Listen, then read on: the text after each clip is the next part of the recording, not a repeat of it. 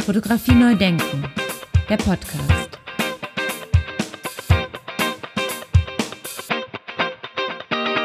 Herzlich willkommen zu meinem Podcast Fotografie neu denken. Die Zusammenarbeit mit dem Magazin Geo begann für meinen Interviewpartner 1984 und dauert bis heute an. Er wurde zu einem der meist beschäftigten Geofotografen und ist darüber hinaus 1994 seit 1994 für den österreichischen Teil des Magazins verantwortlich. 1996 gründete er gemeinsam mit seiner Frau Silvia den Fotobuchverlag Edition Lammerhuber.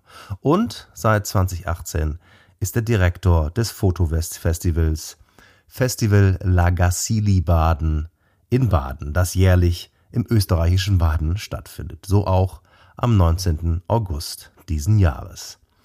Herzlich willkommen, lieber Lois. Viele Grüße nach Baden. Danke für die Einladung, lieber Andi. Ich finde es herausfordernd, darüber nachzudenken, wie man Fotografie neu denken kann. Danke für die Einladung.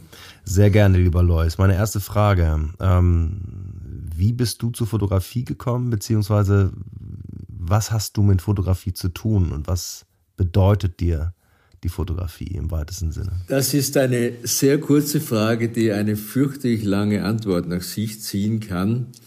Ich werde versuchen, das auf den Punkt zu bringen und abzukürzen. Was bedeutet mir die Fotografie? Sie bedeutet mir alles. Sie macht mein Leben aus. Ich esse, trinke, schlafe, liebe.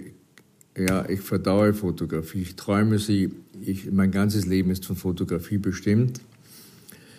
Ich bin spät in meinem Leben mit 30 Jahren mit der Fotografie das erste Mal in Berührung gekommen. Ich hatte zuvor keinerlei Ambitionen in diese Richtung und äh, ja, wurde dann ganz schnell bei Geo aufgenommen. Also ich hatte offensichtlich ein Talent, das in mir schlummerte, von dem ich keine Ahnung hatte.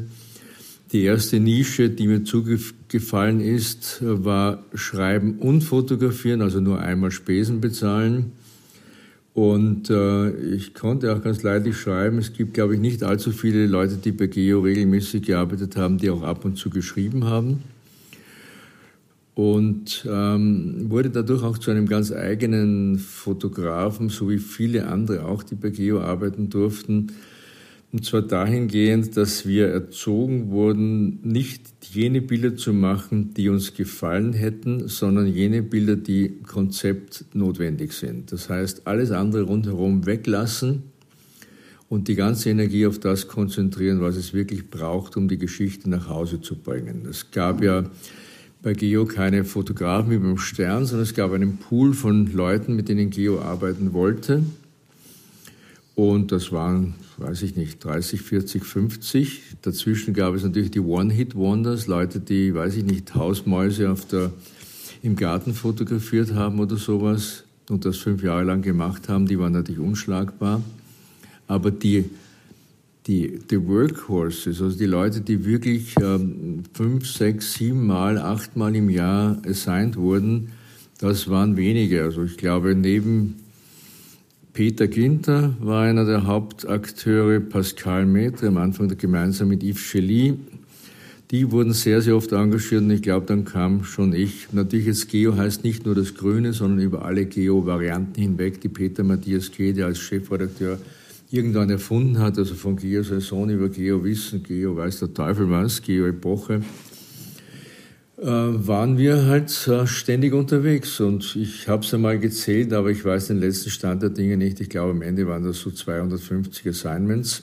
Und das Besondere ist, dass alle Geschichten, die ich fotografiert habe, sind auch erschienen. Ja, dann kam es, wie es kommen musste. Irgendwann kriegst du dann halt Preise verliehen.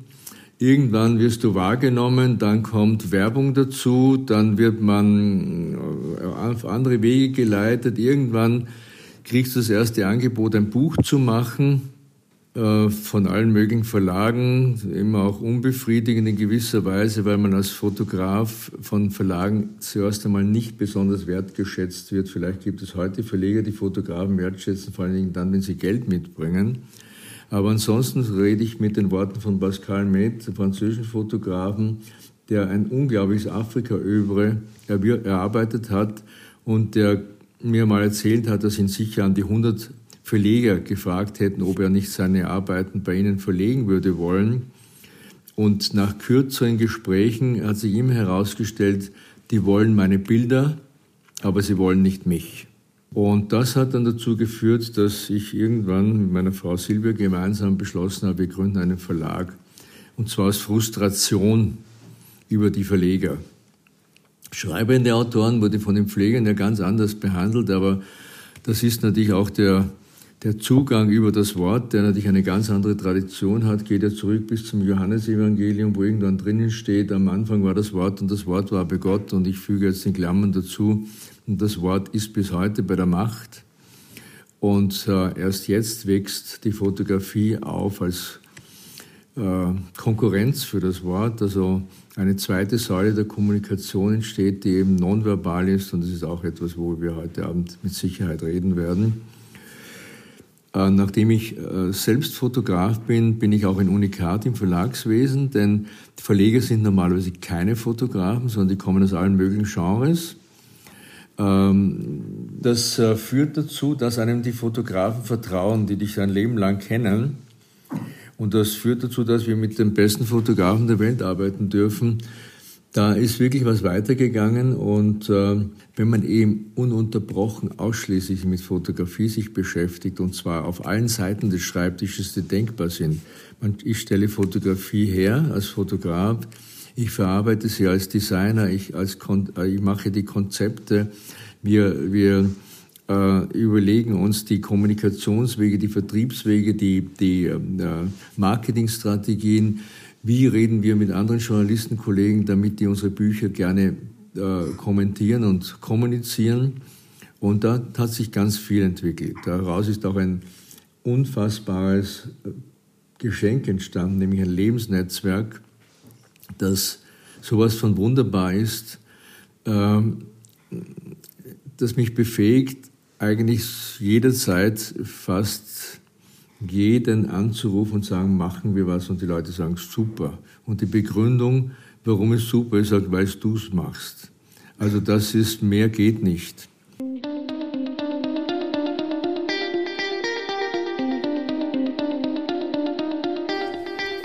Dann bist du der Prämisse treu geblieben, dass die Fotografen kein Geld mitbringen. Selbstverständlich nicht. Also wir, niemand, niemand bezahlt es, sondern im Gegenteil, ich bestehe darauf, dass die Fotografen bezahlt werden. Wenn jemand Geld mitbringt, fliegt er raus. Das geht nicht. Also es geht um Wertschätzung. Es geht, uh, jedes Buch ist eine Hommage an, an eine bestimmte, entweder sogar Lebensleistung des, des Fotografen, der Fotografin oder aber an ein Thema, das viel Blut, Schweiß und Träne und höchste Könnerschaft erfordert hat. Und das verdient nicht nur Respekt, sondern auch die entsprechende Würdigung und den würdigen Umgang, was unmittelbar zur Ausstattung der Bücher führt. Und das heißt, wir geben richtig Geld aus für die Bücher. Und wir haben bestimmte Methoden äh, entwickelt, ähm, dass die Fotografen auch wirklich immer in, in der Driver's Seat bleiben, dass die das letzte Wort haben. Es ist deren Buch. Ich sage zu jedem, ich möchte mit dir ein Buch so machen, dass du am Totenbett gerne an dieses Buch denkst und nicht denkst, dieses Scheißbuch mit dem Lois, das habe ich notwendig gehabt. Also, das ist wichtig, das ist mir wirklich wichtig und äh, ich glaube, das, ist, das stellt auch äh, einen Teil meiner, meines Selbstverständnisses und meiner Identität dar. Und dann, das hat dann dazu geführt, ich bin irgendwann 60 Jahre alt geworden, habe mir gedacht, was mache ich? Entweder ich mache ein Fest oder ich tue was Gescheites und habe äh, den Lammerhuber Award gestiftet für humanistische Fotografie, der im Rahmen des Lumix Fotofestivals vergeben wird. Und ich habe mich für zehn mal zwei Jahre verpflichtet, also für 20 Jahre. Der Preis ist mit 5000 dotiert, also 100.000 Euro in Summe. Und das läuft. Und daraus ist erwachsen ein anderer äh, Award, den wir 2013 ins Leben gebracht haben.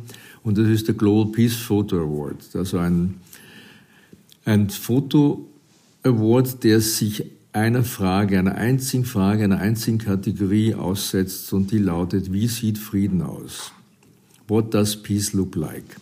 wird weltweit ausgeschrieben. Der Call geht jetzt am 2. April wieder raus, läuft bis Ende Mai und äh, wir kriegen so an die 20.000 Einreichungen aus bis zu 160 Ländern. Das Format ist ziemlich einzigartig, weil äh, die Plattform, auf der, auf der dieser Award steht, äh, sehr umfangreich ist. Das beginnt äh, mit dem österreichischen Parlament als Absenderadresse und ich finde das eine tolle Absenderadresse, wenn es um Frieden geht. Denn Österreich hat, was Kriege oder Nichtfrieden betrifft, jede Menge Dreck am Stecken. Und dass aus so einem Parlament so das Friedensbild des Jahres rausgeht, ist natürlich eine, gut, eine gute Sache. Dann ist die UNESCO ist mit ihm an Bord. Äh, die, dann ist mit an Bord äh, äh, das, ähm, das International Peace Institute, Entschuldigung, das International Press Institute beheimatet in Wien, das ähm, sich um die Belange der Journalisten weltweit sowieso kümmert. Ähm, dann ist mit an Bord World Press Photo, European Center for Press and Media Freedom, Lens Culture, äh, das Nobel Peace Center in Oslo, Peace One Day, POY Latam, also für Lateinamerika mit Pablo Corral Vega. Reuters ist an Bord, Agence France Presse ist an Bord. Ja, es ist ein, ein ziemlich dickes Ding geworden und ähm, die Preisverleihung findet immer um den 21. September, das ist der UN-Weltfriedenstag, in Wien im Parlament statt. Der, der erste Teil dieser Veranstaltung ist ähm, der Würdigung der im jeweiligen Jahr getöteten Journalisten gewidmet. Der zweite Teil ist die Preisverleihung. Der erste Preis, das Friedensbild des Jahres, kriegt 10.000 Euro. Und äh, dann gibt es noch einen Preis für Einreichungen von jungen Leuten unter 14 Jahren. Das ist der Children Peace Photo Award.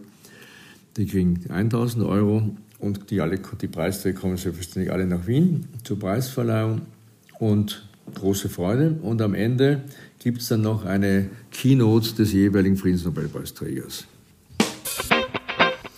Ja, apropos Krieg und Frieden, da musst du ja natürlich auch einen besonderen Blick darauf haben, wie das äh, im Moment, äh, wie die Situation im Moment in der Ukraine ist. Und äh, du warst dann sicherlich auch in verschiedenen Krisenherden unterwegs, denke ich mal. Ja, jetzt äh, werden mich gleich ein Haufen Leute nicht mögen, aber ich halte es da schon mit Gutierrez, dem Generalsekretär der UN der gesagt hat, liebe Leute, schaut euch die Weltkugel an. Und wo ist die Ukraine? Das ist ein lokaler Konflikt. Das passiert wieder mal das, was immer passiert ist in der Geschichte der Welt. Das heißt, wenn es die Nordhalbkugel und die Europäer betrifft, dann ist es das Wichtigste, das Wichtigste, das Wichtigste überhaupt. Wenn das Ganze in Afrika oder in Südamerika oder in Südostasien stattfindet, ist das relativ weniger wichtig, aber es betrifft halt uns. Und was wirklich wichtig ist, ist nicht der Krieg in der Ukraine oder wer auch immer da jetzt vom Leder zieht, sondern wichtig ist das viel größere gemeinsame Problem, nämlich die Klimaerwärmung. Und wir sollten das alle in der richtigen Perspektive sehen. Nicht, dass ich jetzt irgendeiner Sache äh, äh, äh, zureden würde wollen. Ganz im Gegenteil. Ich finde jeden Menschen, und es sterben ja sowieso nur die Armen, die, die allen egal sind, ja, die, die, die Leute, die alles verschulden, die, die kommen eh nie dran oder höchst selten. Selbst äh, der Präsident der Ukraine hat wahrscheinlich auch schon sein Geld in die Schweiz geschafft. Und die, und die Kinder sowieso. Also machen wir da keine großen Sorgen, dass da viel anbrennt. Also ich traue den allen nicht und aber die Bewertung des Blicks auf die Welt durch die europäische Perspektive, die ist mir grundwiderlich. Ich sage es einmal so, wie ich es wirklich fühle. Mir ist immer noch schleierhaft, wie wir in Zeiten von, von, von Google Earth immer noch in den Schulen Globen haben, wo die Mercator-Projektion die Welt so darstellt. Erstens mal, wo ist auf einer Kugel oben? Na ganz klar dort, wo wir sind. Warum ist Europa viel größer dargestellt als sonst was? Warum gibt's das alles noch? Und natürlich haben wir 500 oder 600 Jahre mittlerweile die ganze Welt ausgeraubt und leben und, und davon leben wir immer noch und tun so, als wären wir die Herren der Welt äh, aus eigener Leistung. Nix. Wir haben alles geklaut und vieles gestohlen und geraubt und ganz viele Leute mussten bluten und sind gestorben, damit wir einen tollen Lebensstil in Europa haben. Und äh, das habe ich immer als Fotojournalist auch auf der Welt gesehen, wie der Hase läuft. Und ich, ich finde diese, diese eurozentristische Weltsicht, die ist äh, nicht wirklich äh, hilfreich. Es ist schon sehr problematisch, wie überschätzend wir auf die Welt herabblicken, wie selbstüberschätzend wir auf die Welt herabblicken. Aber zurück zu deiner Frage, ich habe hab nie gefunden, dass es wert wäre, mein Leben zu riskieren, um, um, um in Krisen zu fotografieren. Ich habe gerade ein Buch fertiggestellt mit Goran Tomasewitsch. Das ist wahnsinnig. Also was, es gibt Leute wie ihn, die halt dorthin gehen, wo man ganz viel Glück braucht, dass man äh, einige Jahre überlebt. Und er hat jetzt 30 Jahre Fotojournalismus auf diesem harten Pflaster überlebt. Das hat meinen großen Respekt, aber es animiert mich nicht. Es sind natürlich erschütternde Bilder und sie zeigen die Wirklichkeit einigermaßen. Wir haben auch mit Noel Kidou ein Buch gemacht mit dem Titel And God Created War. Und ähm, das ist natürlich dieselbe Liga, dieselbe Nummer, wobei bei Noel Kidou kommt natürlich noch eine ganz andere Dimension dazu, nämlich seine, das, das Schicksal seiner Familie als Gegenpol dessen, was er an Grauslichkeiten erlebt hat und auch überlebt hat. Hat vier Kinder, die alle in Paris aufwachsen und zwei davon sind im Alter von 20 Jahren nicht mehr am Leben gewesen. Der eine, eine Tochter kriegt Krebs und stirbt daran. Ein Sohn springt in die Szene, weil jemand am Betrinken war, will den rausziehen und er säuft selbst dabei. Und dann stellt man sich schon, schon sehr, sehr, sehr viele Sinnfragen und das hat Noel auch getan. War ganz spannend, das alles zu erleben. Ich selber wollte da nie hin. Ich habe alle möglichen schon Konfliktszenarien mit fotografiert, aber in der Etappe, zum Beispiel das Ende der ersten Intifada, habe ich äh, gecovert für Geo, solche Themen, aber ich musste nicht da, mich hat es nicht hingezogen, wo die Bullets fliegen. Also ich finde Fotografie großartig, ich liebe sie über alles, aber ob ich dafür unbedingt sterben muss, ich will für Fotografie leben und mit Fotografie leben und auch von der Fotografie leben und nicht an ihr zugrunde gehen. Ja, tatsächlich denke ich auch, dass deine Meinung hier nicht ganz auf die große Mehrheit treffen wird. Ich weiß, dass das viele nicht ja. teilen, einfach aus grundsätzlichen Erwägungen. Äh, und da ist auch ganz viel Schönfärberei drin. So dieses, ja, mein Gott, Leute, die nicht so viel rumgekommen sind in der Welt, sehen das, glaube ich, ein bisschen äh, äh, weniger weltoffen, sage ich mal. Die, die Welt ist komplex und trivial und die Welt ist äh, eigentlich gut. Ich habe kaum, ich kann mich nicht erinnern, dass ich einen Menschen getroffen habe, der schlecht per se ist, der böse per se ist. Ich habe ganz viele unglaublich nette Menschen getroffen, die ganz viel tun wollen, die alle ihre die Träume haben, die wir alle haben und die passen natürlich auch unglaublich gut zum Global Peace Photo Award. Die, das ist auch die große Schwierigkeit des Global Peace Photo Awards, den Frieden zu fotografieren, ist unglaublich mehr herausfordernder als wie äh, dramatische Situationen zu fotografieren. Eine dramatische Situation ist per se schon ein tolles visuelles Angebot. Aber Frieden wird natürlich auch von, den, von denen, die dann noch mal so als sehr richterlich und überhaupt künstlerisch über dem Ganzen wachen, ja, schnell in die, äh, in die Ecke des Kitsches abgeschoben, weil wenn jemand sich küsst oder in einen, in einen Sonnenuntergang schaut, ja, das geht doch ganz gar nicht. Ne? Als würde das nicht zum Leben gehören. Also mir gefällt es irgendwo am Strand mit dir zu hocken und eine Flasche Wein zu leeren. Hab, und ich fände, finde das großartig, wenn das alle täten, zu jeder Zeit. Aber unsere Auffassung von Fotografie lässt sowas fast nicht zu. Und wir haben also große Mühe, unter den Einreichungen auch wirklich äh, jene Bilder herauszufischen, die in der Lage sind, das Streben des Menschen nach, einem besseren, nach einer besseren Welt äh, zu artikulieren, das wirklich so auf den Punkt zu bringen, dass Dritte auch was damit anfangen können. Ja, da liegt mir gleich die Frage auf der Zunge, wann ist denn für dich ein Bild ein gutes Bild? Das ist äh, von der Generation abhängig und von der Zeit abhängig und von der Prägung abhängig, die du erlebt hast. Für mich sind die Kriterien eines guten, einer guten Fotografie abgelegt in den klassischen Fotografien, äh, weil wir gerade von, von, von Krieg geredet haben, vielleicht von der Begründung von Magnum äh, beginnend mit Cornel Kapper, mit, mit Robert Kapper, mit, mit äh, Ernst Haas, mit all diesen Größen, die da am Beginn standen, Inge Morath, wie sie alle heißen, Erich Lessing. Ich glaube, es ist leichter, den Umkehrschluss zu machen, ein Bild äh, zu deklinieren und zu erklären, warum es kein gutes Bild ist. Und ich mache auch Portfolio-Reviews und es ist zwar auch eine sinnlose Geschichte geworden, die Portfolio-Reviews, weil meistens viel zu gute Leute hinkommen. Es kommen ja die besten Fotografen hin und wollen von einem anderen guten Fotografen äh, wissen, was da schlecht ist an den Bildern. Die könnten die Plätze tauschen, es wäre egal, die wissen dasselbe über die Bilder und jeder gute Fotograf muss natürlich auch wissen, wo er steht. Und natürlich wissen die das, aber es ist halt so gekommen. Aber die nicht ganz so guten Fotografen haben ja oft das Problem, dass man ihnen leider mitteilen muss, dass sie nie gute Fotografen werden. Und das hat damit zu tun, dass, das ist jetzt auch sehr hart formuliert, und wahrscheinlich glauben es alle, ich bin hoffärtig, aber jeder kreative Akt ist ein intellektueller Erkenntnisprozess. Und das impliziert natürlich, dass, man, dass es vielleicht etwas klügere Menschen gibt und etwas weniger klügere Menschen. Und, und das hat in, in Bezug auf Fotografie natürlich mit den Fähigkeiten, Inhalte auch zu visualisieren zu tun. Das ist natürlich ein intellektueller Vorgang. Das ist ein Problem, das so zu auszudrücken, aber es ist, glaube ich, so.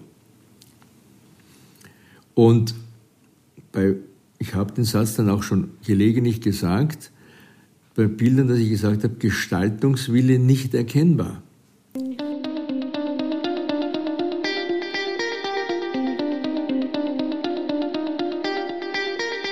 Es gibt einen brasilianischen Fotografen, den halte ich für den besten momentan auf der Welt, der heißt Gustavo Minas Gomes.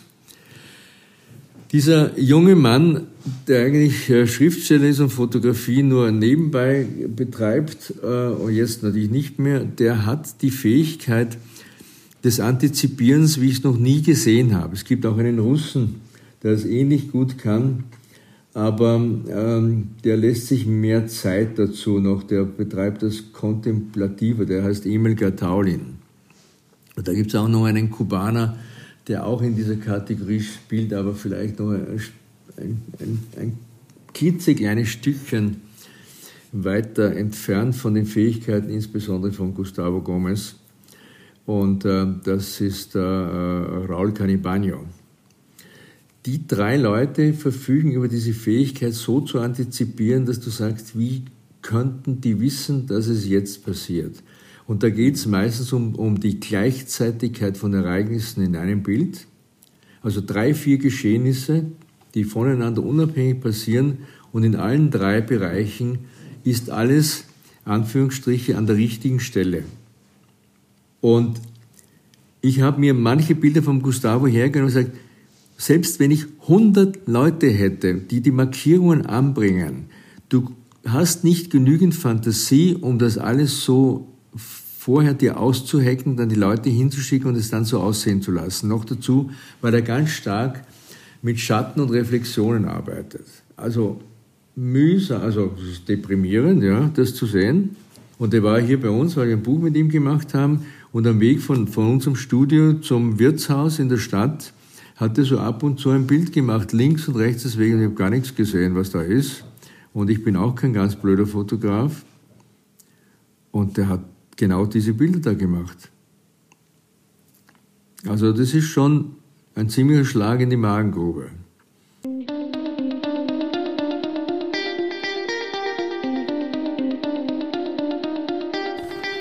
Ja, das ist Talent, oder? Ich würde sagen, das ist Talent.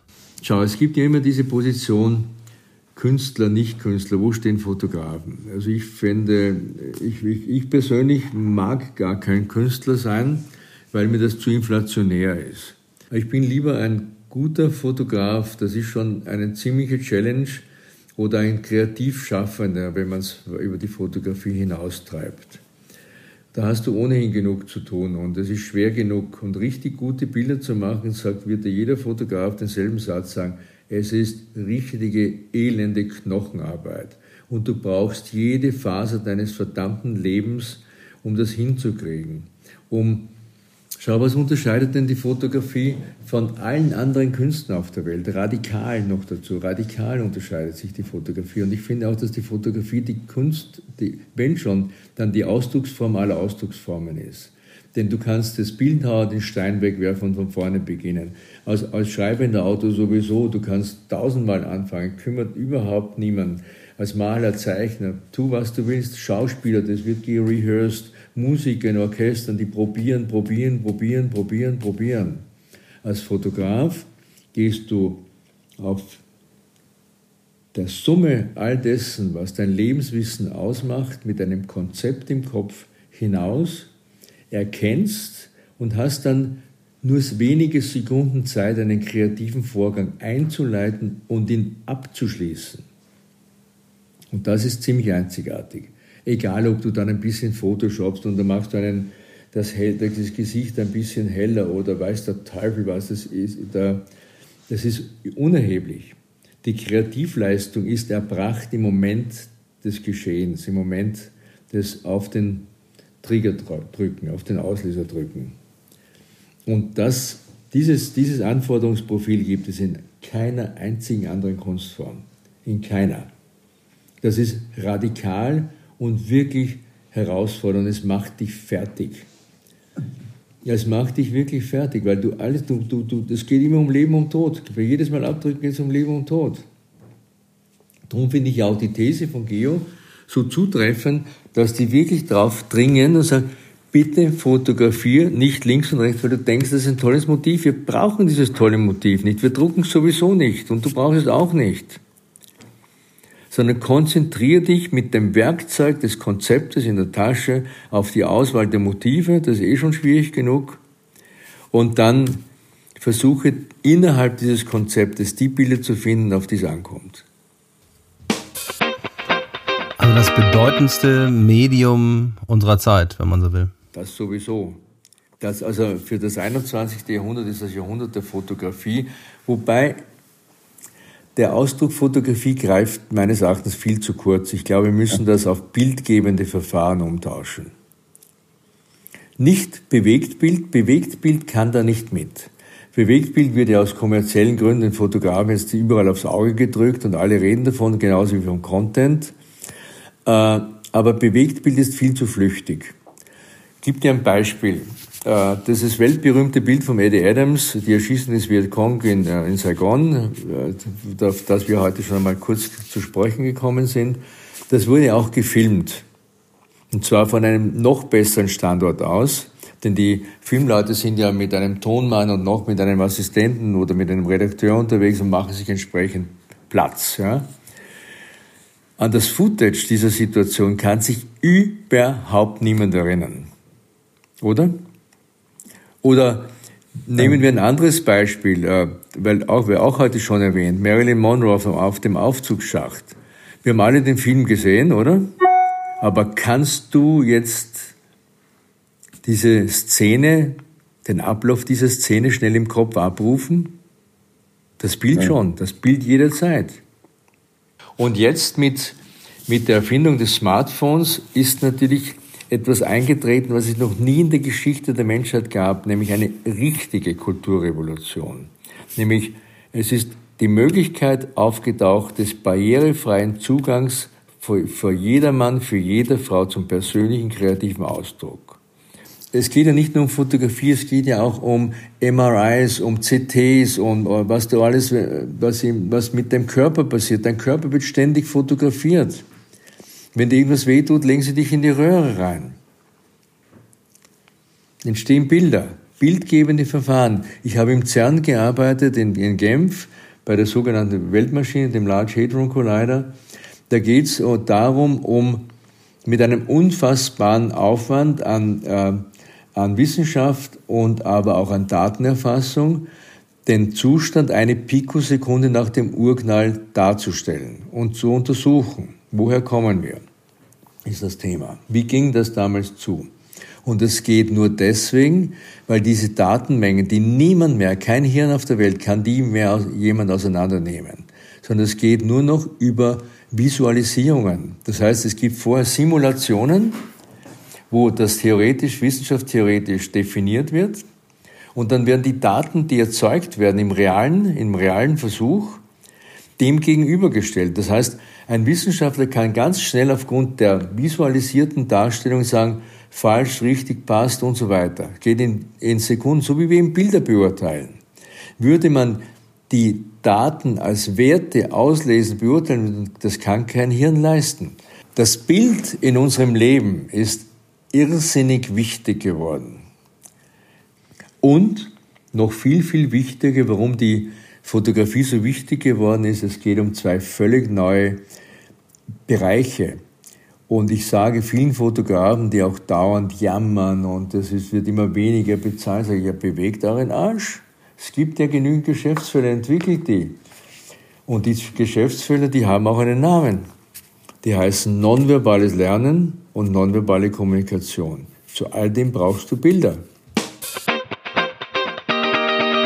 Stell dir mal vor, du hättest noch nie die Pyramiden in Gizeh gesehen. Ja?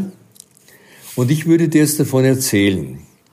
Dann sagst du nach einer Viertelstunde, lieber Lois, okay, ich habe es ungefähr verstanden, da stehen so Steinhaufen irgendwo in der, Wiese, in, in, in der Wüste herum und du hast ein ungefähres Bild davon. Aber wenn ich dir ein Foto zeige, dann hast du in einer Hundertstel Sekunde eine ganz klare Vorstellung davon, wie das aussieht und vor allen Dingen du memorierst es, du weißt es, du merkst es dir bis ans Ende deiner Tage, du vergisst es nicht. Wir haben das auch ausprobiert. Wir haben mit dem Ars Electronica Center in Linz eine, eine Visualisierungsreihe gemacht vor einigen Jahren, jede, ein, einen, einen Abend pro Woche, wo wir uns Gegenstände hergenommen haben und die versucht so zu visualisieren, dass man sie sich ewig merkt.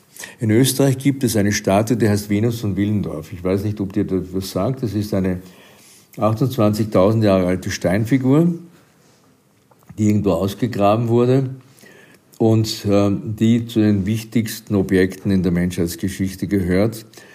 Das haben wir gemacht. Wir haben die fotografiert, so als würdest du sie einmal in die linke Hand nehmen und einmal in die rechte Hand nehmen. Schaust sie von oben, von der Seite, von unten an. Und dann haben wir das für Schüler auf 2 Minuten 38 Joe Cocker You Are So Beautiful montiert. Und ich bin mir sicher, und das auf 9 mal 16 Meter Projektionsfläche gezeigt, dass jeder, der das gesehen hat, bis auf sein Totenbett weiß, wie diese verdammte Figur ausschaut. Und das ist ein Geschäftsfeld, ein riesiges, weil es gibt die Bilder nicht. Das einzige Land, von dem ich weiß, dass sie die Fotografie halbwegs gut, vernünftig einsetzen, sind die Franzosen, ist Frankreich. Die beauftragen, ich glaube, das weiß ich jetzt nicht sicher, entweder alle drei oder alle fünf Jahre die besten Fotografen im Land leben und äh, sagen, fotografiert uns Frankreich. Und dadurch haben sie immer ein aktualisiertes Bild mhm. dieses Landes. Hat niemand. Alle Länder, alle Städte verändern sich massiv, unser Leben verändert sich massiv und es gibt keinen Rekord darüber. So wie in ganz vielen Unternehmen, ich habe auch für viele Unternehmen gearbeitet, die haben nichts. Wenn die 100 Jahre alt werden, müssen sie in die Nationalbibliotheken gehen und sagen, ha, wir haben einmal ein wichtiges Gebäude gebaut, gibt's da ein Bild? Also Fotografie wird überhaupt nicht so genutzt, wie es notwendig wäre, um ein Bild unserer Welt zu kriegen. Und gleichzeitig liefert uns die Fotografie auch das erste Mal in der Menschheitsgeschichte einen, ein umfassendes Bild der Welt. In den letzten 50 Jahren hat sich die Fotografie immer mehr eingeengt. Alle Fotografie, die ich kenne, die veröffentlicht wird in Büchern oder in Magazinen, ist der Mittelstand nach unten. Also dort, wo man relativ leichten Zugang hat, um zu fotografieren. Mittelstand nach oben gibt es ganz wenig. Also da wurden sehr kontrollierte Bildergebnisse angestrebt, die zu nichts gut sind. Aber mit dem Smartphone in der Hand haben alle, ich meine wirklich alle, begonnen, sich selbst zu fotografieren. Und dadurch ist dann das erste Mal in der Menschheitsgeschichte ein Gesamtbild der Welt entstanden. Das kann keiner editieren, aber in der Cloud ist es, ist es existent. Ja, wie du schon sagst, ne, es ist schwer, das zu reflektieren und aufzuarbeiten und das irgendwie als, als Sammlung zusammenzustellen. Ja, aber das muss ja nicht sein. Warum müssen wir alles irgendwie museal aufbereiten von einer, von einer Schar von Kuratoren und Kuratorinnen? Die ist ja nicht notwendig. Faktum ist, dass die Fotografie dieses Bild herstellt. Ja. Und das ist ein historischer Vorgang. Es gab bis dato keine Beschreibung der Welt. Die Leute wussten doch gar nicht. Aber jetzt ist es Faktum. Es gibt ein Bild der Welt. Und es ist ja nicht nur dann wesentlich, nur weil es irgendwer kuratieren kann, damit man es dann, äh, ich weiß nicht, irgendwo in den Deichtorhallen ausstellen kann. Braucht doch keine Sau. Fotografie neu denken. Der Podcast. Es geht ja darum, was die Fotografie heute leistet. Fotografie neu denken. Ja? Die Fotografie neu denken heißt, wir beschreiben die Welt auf einzigartige Weise, in noch nie dagewesenem Maß. Wir können nonverbal kommunizieren und wir können nonverbal lernen. Und das sind revolutionäre Vorgänge. Und das ist, was die Fotografie kann. Es ist großartig, es ist einzigartig. Und da kann selbstverständlich keine, wie auch immer, andere Kunst mithalten. Nicht einmal irgendwie. Die haben nur den Vorteil, dass sie länger da sind und behaupten und Behauptungen aufstellen und sagen, so ist es wichtig, weil die Kunsthistoriker natürlich das jetzt noch ungefähr die nächsten 50 Jahre lernen und mit Fotografie immer noch nichts anfangen können, weil Fotografie ist natürlich schon einmal durch den Umstand abgewertet, dass ja jeder das machen kann. Schau, weil wir sagen, das neue Bild der Welt. Es wird ja nicht mehr geheiratet, es wird ja fotografiert. Es wird ja nicht einmal mehr gescheit geboren, es wird fotografiert. Wenn du kein Bild davon hast, dann ist es praktisch gar nicht mehr existent. Und wenn du dich an dein eigenes Leben, lieber Andi, erinnern willst, dann tust du es ja entlang von Fotografien, die du irgendwie hervorkramst. Jeder hat auf seinem Mobiltelefon, ich weiß nicht, 10.000 Bilder drauf oder keine Ahnung, 50.000 oder 3.000 und jeder scrollt wie ein Depp rauf und runter und sagt, ah, schau, ich war in Venedig. Da ist ein Pferd durch, die, durch den Kanal geschwommen, keine Ahnung. Ja, irgendwas. Wir belegen uns gegenseitig die Welt, indem wir sie fotografieren. Und wir, wir berichten uns auch so davon. Und natürlich ist auch die banalste Form von Selfie machen Lernen. Wenn wir beide nebeneinander sitzen und sagen, so jetzt am Ende des Podcasts machen wir ein Selfie zur Erinnerung, ja, dann schauen wir beide uns das Bild an. Und dann sagst du, und ich sage, ah, komm ein bisschen weiter von links. Den, ne? Also, das heißt, man macht es noch einmal oder noch einmal. Das ist ja nichts anderes als wie Reflexion und damit auch wieder Lernen. Also die Auseinandersetzung mit ästhetischen Verhältnissen in diesem Bild.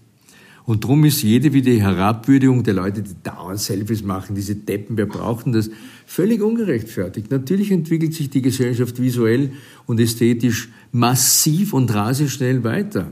Kein Vergleich zu früher. Wenn das so eine Bedeutung hat, also wenn die Fotografie diese Bedeutung einnimmt, muss das nicht viel früher in der Schule auch stattfinden? Müssen die Kinder das nicht auch schon lernen? Mir hat jemand das kleine Einmaleins beigebracht und, äh, und, und, und eine gewisse Grammatik. Das sind die zwei wesentlichen Säulen dessen, was ich aus den Schulen mitgenommen habe.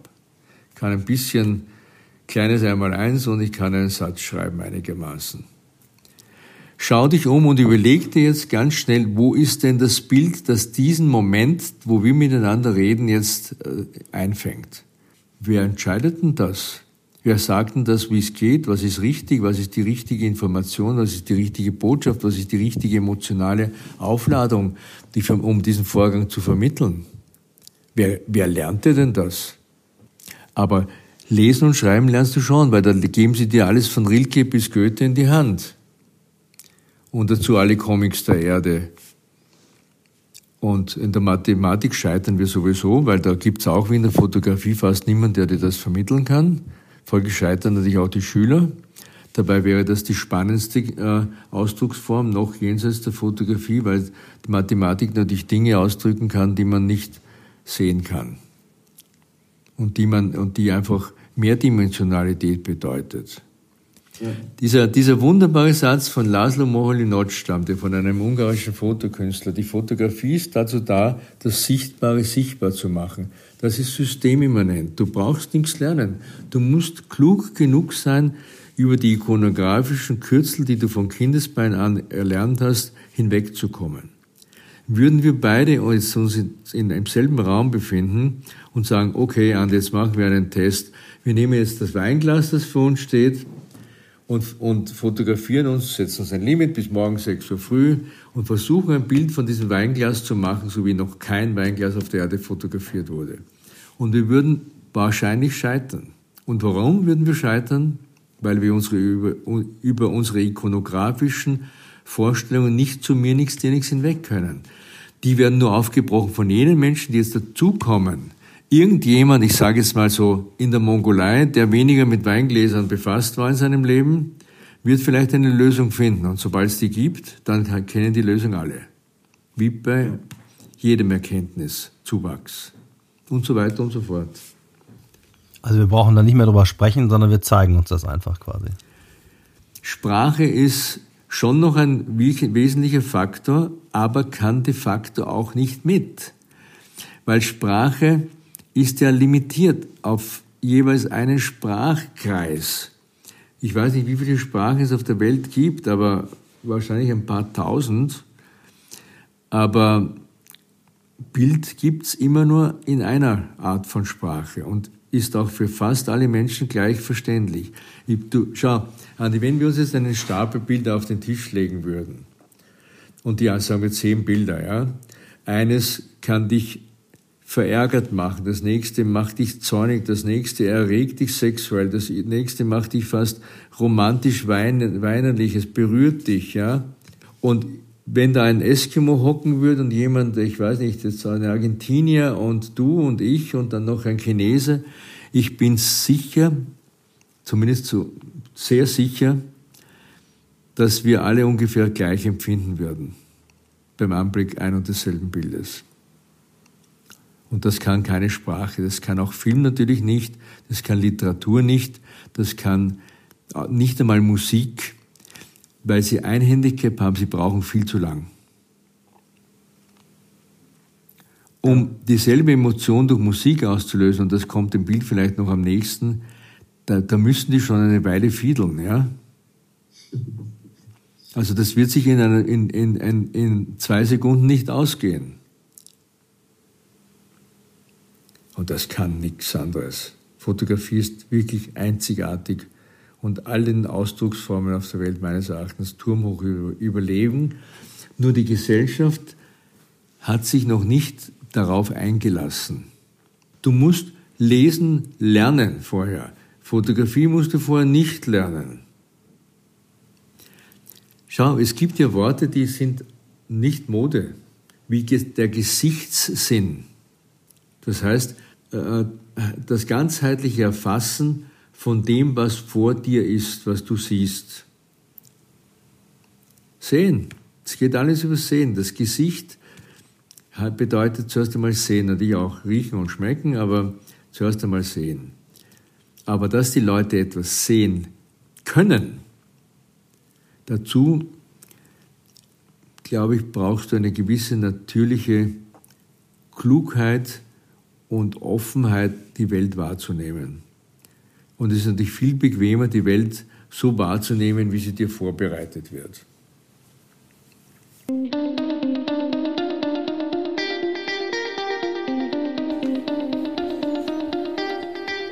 Ja, lieber Lois, ganz herzlichen Dank für das Gespräch. Alles Gute, bis bald und viele Grüße nach Baden in Österreich. Es war mir eine Freude und Ehre. Und ich hoffe, ich konnte vermitteln, wie umfassend Fotografie unser Leben mittlerweile ausfüllt. Like it or not, es ist einfach da. Und natürlich ist es unser aller Leben.